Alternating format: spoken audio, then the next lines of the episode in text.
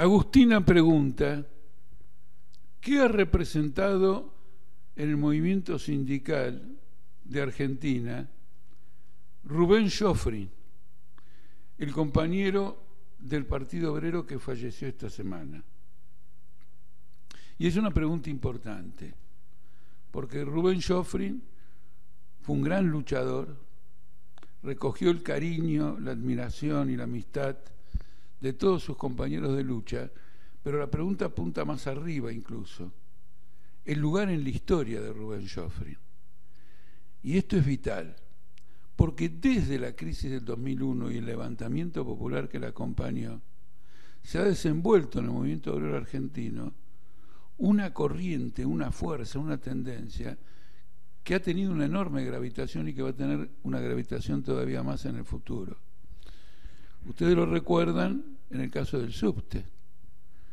que a través de huelgas y actividades y movilizaciones y proyectos legislativos consiguió las seis horas y emergió lo que ustedes conocen como el sindicato de los metrodelegados, arrancado la burocracia de la UTA. No solo ocurrió esto, también ocurrió la conquista, por ejemplo, del sindicato ceramista de Neuquén, como consecuencia de la lucha de Sanón, y de las ocupaciones y las luchas que jalonaron al movimiento obrero en la provincia. Luego ustedes tuvieron un gran crecimiento del movimiento obrero en la zona norte de Gran Buenos Aires, destacándose comisiones internas que se unían entre ellas y en primer lugar, al menos en mi opinión, el SUTNA, el sindicato del neumático, representado por Fate San Fernando. Este fenómeno se manifiesta en el movimiento docente, con lo que se llama el movimiento multicolor, que tiene como máxima expresión al Susteba de Matanza. Es decir, que emerge en el movimiento obrero una fuerza social y política consciente, independiente de la burocracia sindical, que tiene un destino histórico completamente diferente a esta burocracia sindical que es cómplice del Estado. Y en este sentido, la conquista mayor no solo se manifiesta en distintos lugares del cordón industrial de Rosario, no solo se manifiesta en el sindicato de la alimentación en la provincia de Buenos Aires, también en Córdoba, sino que la máxima victoria ha sido la conquista del sindicato único del neumático a nivel nacional. Es toda una tendencia política en el movimiento obrero. A quienes opinan que el movimiento obrero no ha gestado, no ha desarrollado de su propio seno una tendencia política adversaria del sistema político imperante y adversaria de la estatización de los sindicatos se equivocan en virtud de todos estos ejemplos. Pero una característica de estos movimientos es que en muchos casos tuvieron que emerger en contra de toda la estructura eh, tradicional establecida. Por ejemplo, el sindicato del subte creo que aún hoy no está reconocido por el Ministerio de Trabajo que no lo acepta, sigue sosteniendo a la UTA y toda una pelea permanente sobre quién firma los convenios colectivos. En el sindicato de prensa, donde Rubén Joffrin, como delegado de editorial Perfil, jugaba un papel fundamental, había un sindicato completamente repodrido que se limitaba a recoger los aportes de los trabajadores, completamente dominado por el kirchnerismo,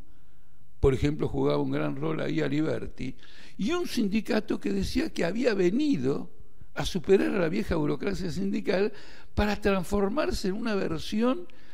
infinitamente más corrupta que esa burocracia sindical.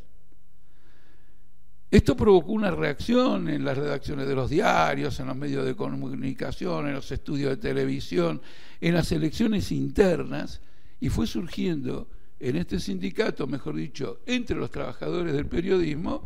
una tendencia completamente diferente. Se planteó el problema siguiente. ¿Damos la pelea en ese sindicato podrido que nos cierra todos los caminos? ¿Construimos un sindicato nuevo? Un sindicato al cual la patronal no va a retener los aportes de sus afiliados para sostenerlo. Un sindicato sin obra social. Un sindicato basado en la asociación libre de los trabajadores, en la conciencia, en la voluntad de lucha. Y Rubén Joffrin se ha ganado para siempre un lugar en la historia del movimiento sindical porque a través de la actividad de él y de todos sus compañeros, no solo del Partido Obrero, sino de numerosos activistas eh, del periodismo, creó el, el CIPREVA, que es este sindicato independiente, sin ninguna relación con el Estado, perseguido constantemente, que ha protagonizado las grandes luchas del último tiempo debido a los despidos que han habido en redacciones y medios de comunicación y fundamentalmente el famoso y gran y prolongado conflicto de Telam. Por lo tanto, Rubén Joffrin representa en este movimiento, en esta etapa, representó en su vida, representó en esta lucha, uno de los elementos constitutivos del gran movimiento obrero que en el futuro, como consecuencia de la impaz completa de un capitalismo que no encuentra salida, como una necesidad tremenda de una clase obrera que enfrenta embestidas y embestidas y responde con luchas y con luchas, toda una corriente muy obrero que va a construir una salida revolucionaria para la Argentina. No fue así porque sí que se construyó el sindicato de los periodistas y que hoy lucha a muerte por su mantenimiento, fue todo un trabajo de discusión y de conciencia apoyado en una tendencia general de una parte creciente de la clase obrera a independizarse de la tutela del Estado, a cobrar un carácter independiente y por esas son las circunstancias, a darle al antagonismo entre el trabajo y capital una transparencia absoluta, fuera de todo tipo de mediaciones corruptas, de mediaciones frenadoras, y de mediaciones que, eh, como diría, eh, frenan, ¿no es cierto?, y estrangulan la capacidad de acción de la clase obrera. En este espacio histórico que vivimos hoy y que apunta muy claramente hacia el futuro, Rubén Joffrin se ha ganado para siempre un lugar imborrable y ha marcado una línea de conducta y una línea política que prevalecerá indudablemente en medio de la crisis que estamos viviendo.